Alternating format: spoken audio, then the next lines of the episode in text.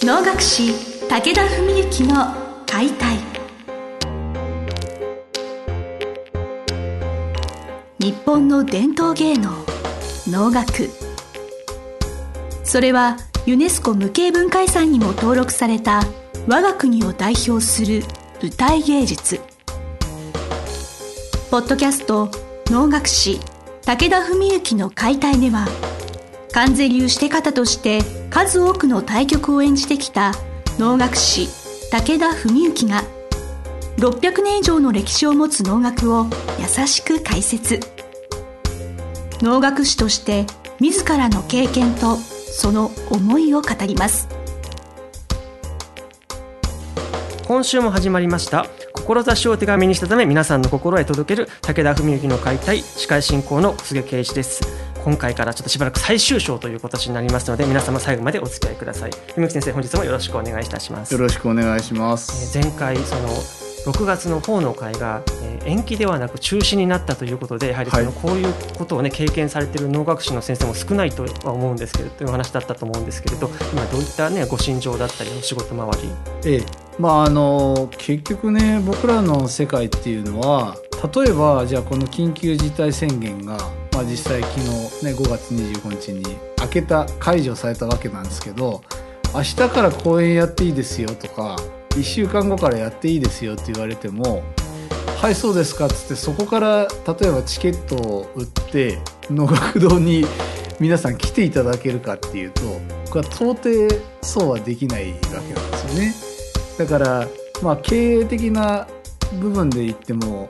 絶対にどんなに短くても2ヶ月とかぐらいは準備期間が必要だし。であともう一つはね例えば4月の方の会は延期にして7月の終わりに一応予定してるんですね。まあ、これ現時点では多分やりたいとは思ってるんですけど。で例えば4月19日に予定してた会営会なんかはもう来年の令和3年の2月に延期したんですよ。もうかなり先なんですけど確実な線でその方がいいだろうっていうことでなったんですけども、まあ、そういう面でまあうちの関わりの会のみならずあらゆる催しが、えー、つまり夏以降、まあ、主に秋に延期してるんですね。でそうするとこの年内のこうもう後半の能楽堂は平日だとしてももうほとんど能楽堂自体に空きがないっていう状態なんですよ。だからなんです、えー、これがまず一つあってあとやっぱりまああの法の会の場合は主だった方々との協議でね、えー、一番あの出た最もだとみんなが納得する意見の一つが延期の延期っていうのはないだろうと。だから例えば4月を7月に延期しました。でいやダメだったからまたそれを延期しますっていうのはお客さんにももうともかく混乱を招くしで役者の手配もままならないしなんかただ先延ばしにしてるだけみたいになってっちゃうじゃないですか。でもう6月の13日の決定を実はしたのは5月の半ばぐらいなんですけれども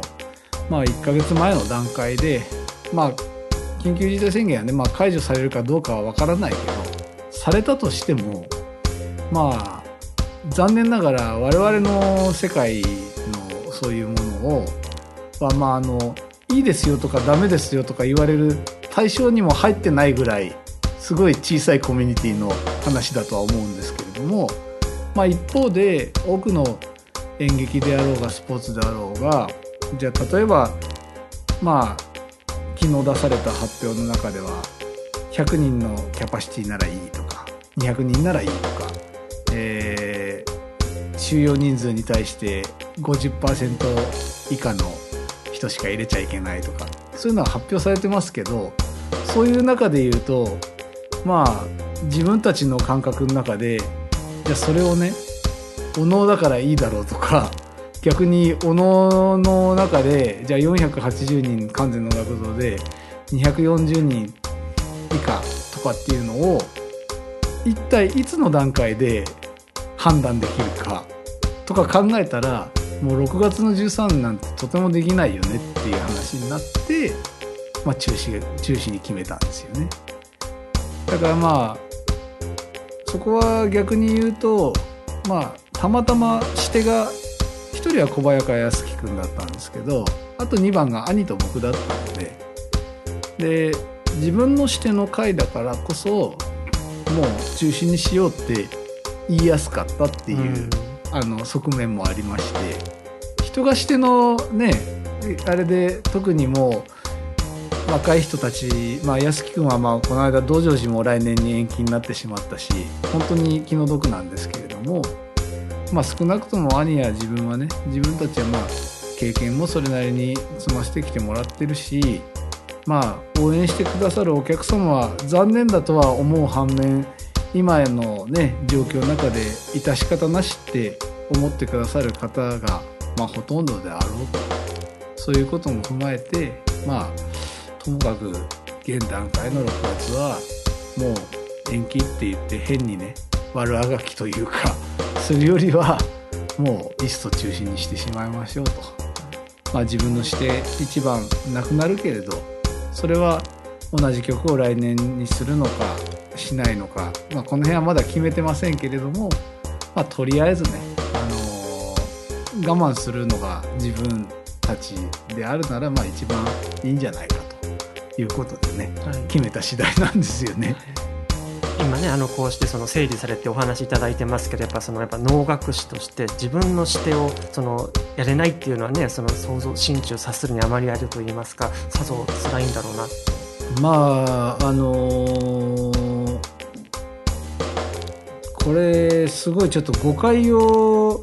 生まないように言い回しをすごい気をつけなきゃいけないんですけど、あのーなんていうのかなこれ多分3月の時だったかな。確かその3月の放送の時だったかに話したと思うんですけどこうでなければならないっていうのを持たないっうん。ていう話をしてたじゃないですか。はい。だから本当はそれは能楽師としてどっちのスタイルで姿が正しいのかっていうのははっきり言って価値観によって全然変わっちゃうと思うんですけどもう途中ぐらいから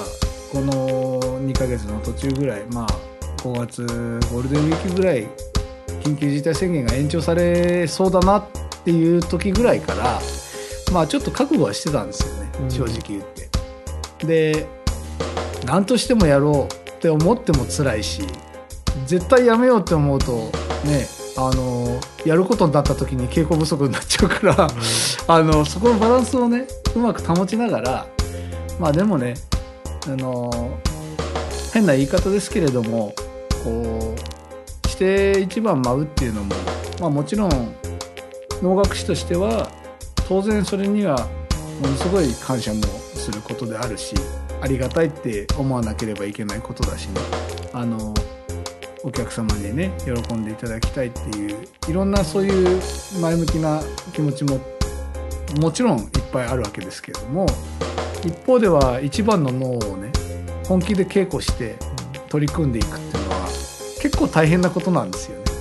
あのただ回ってきてただ歌ってただ舞うってだけだったら別に誤解を恐れずに言えばいつでもできますけれどもその一番年間にね数万しかない自分の視点に命をかけてねやっぱりあらゆる思いをこう注ぎ込んでやるっていう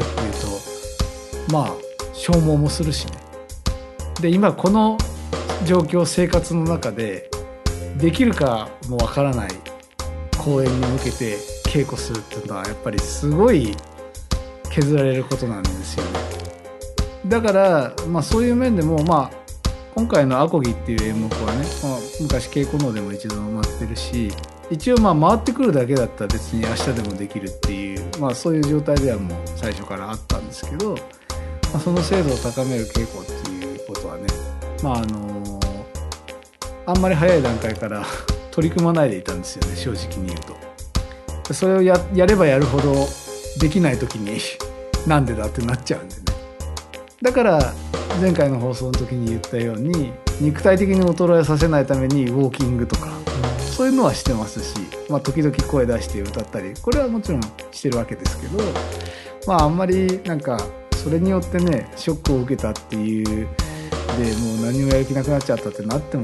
良くないので、まあでもそういう話で言うとまあよそ様の話ですけど11月のクロート会ご自身のリサイタル公演をもう早々にあの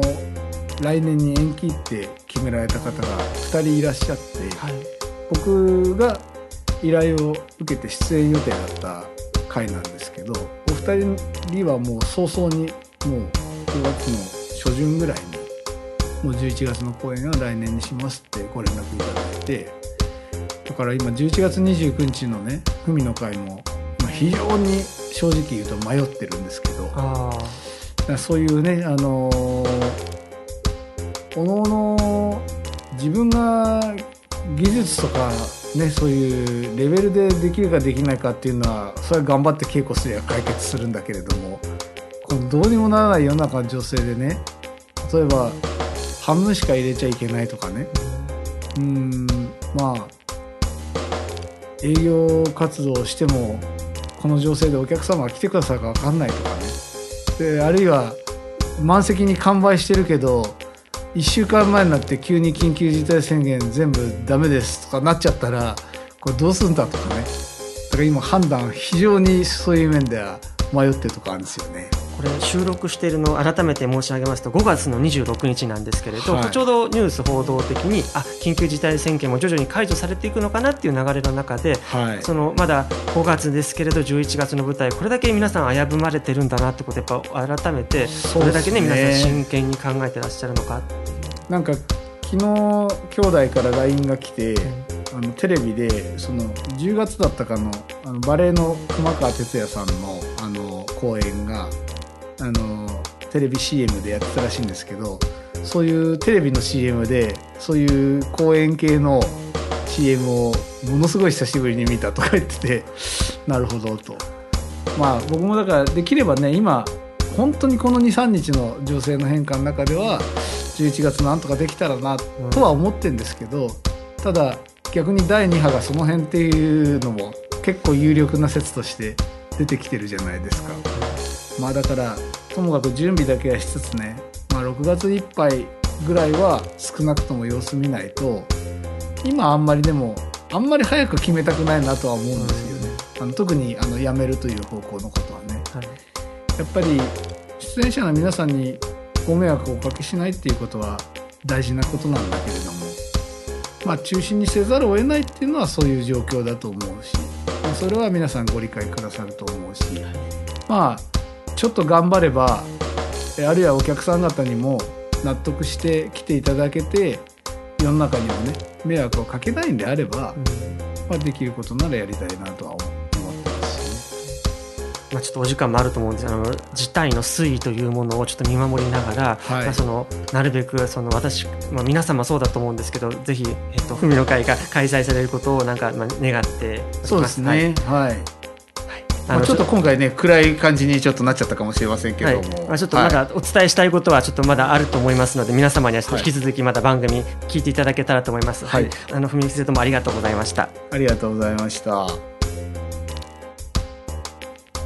本日の番組はいかがでしたか？番組では武田文幸への質問を受け付けております。ウェブ検索で武田文幸と入力し検索結果に出てくるオフィシャルウェブサイトにアクセス